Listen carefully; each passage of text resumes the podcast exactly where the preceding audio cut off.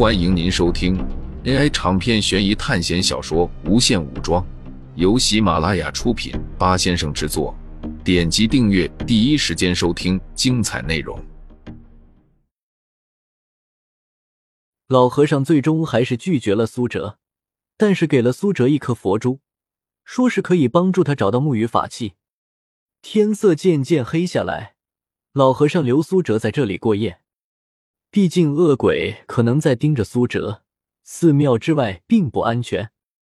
进入这个世界的有十五人，第一天就死了两个，这还是只是报纸上报道的，可能还有其他没有被报道的人，也已经死了。苏哲想到这里，心里就一阵抽搐。连咒乐园都没有进入，就已经出现了这么大的死亡。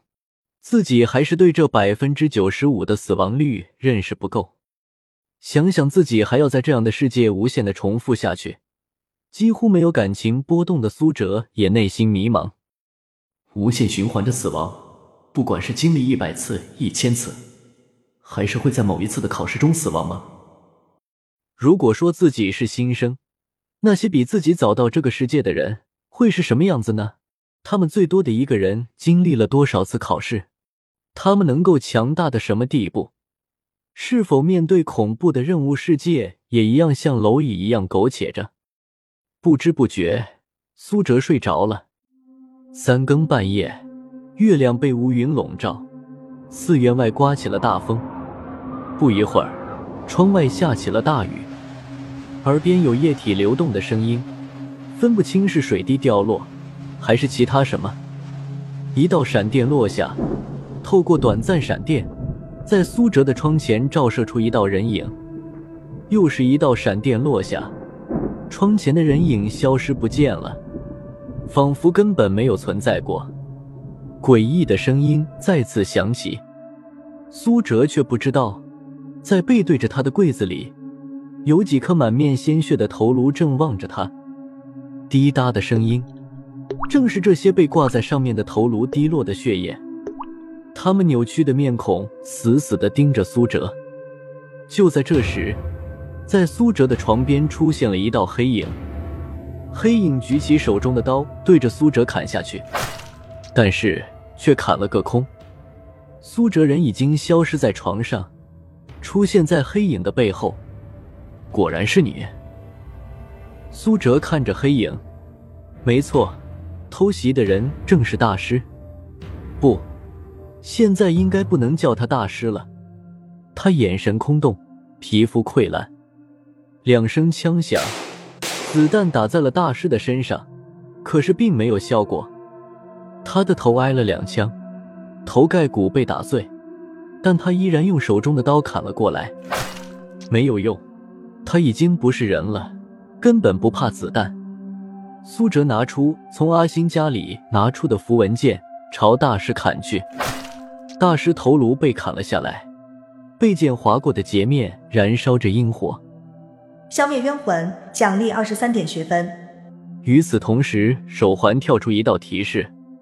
苏哲警惕地看着四周，突然，苏哲往后看，一道闪电落下，刚好照亮门口。几个滴血的头颅怨恨地望着他。苏哲拿出符咒，朝这些头颅扔了过去。一团绿色的火将这几颗头颅烧得一干二净。消灭怨灵，获得十三点学分。消灭怨灵，获得十一点学分。苏哲再次看向四周，但是心悸的感觉没有了，似乎在告诉他，今晚的危险已经过去了。可是苏哲并没有安心，而是警惕着坐在原地。现在的时间是凌晨三点十八分，外面正下着雨。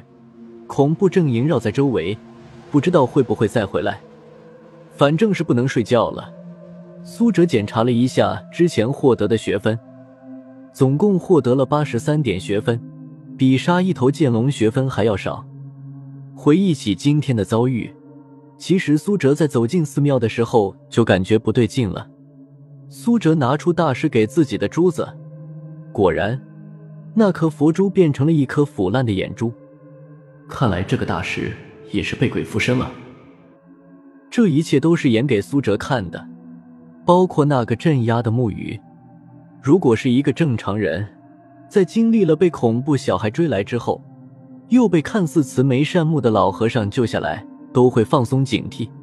实际上，苏哲的确放松警惕了，但在关键时刻，胸前的玉佩叫醒了他，这才让苏哲能够有时间来应对。今晚攻击他的都是一些小鬼，采用了一些手法，背地里来攻击苏哲。苏哲不管他们是不是鬼，但是总有一条定理横在他面前：没有实力的人才会装神弄鬼。如果有实力秒杀苏哲的话，这些恶鬼和厉鬼绝对不会让苏哲多活一秒钟。苏哲运气并不好，这次是恐怖片的考试场景。如果换成是侏罗纪世界那种，杀掉一只恐龙就会有强大的生命力量吸收。但是这些恶鬼本来就是死去的生物，哪里来的力量给苏哲吸收？这之后，苏哲就在这破烂的房子里坐了一晚上。大雨在半夜就变小了，天空还是阴沉沉的，淋着小雨。苏哲走出了寺庙。天亮之后，苏哲并没有回阿星那里，而是找了一个酒店住了下来，脱下因为冷汗和雨水打湿的衣服。给浴缸充满了热水，在洗了一个热水澡后，苏哲紧绷的神经一下子缓和下来。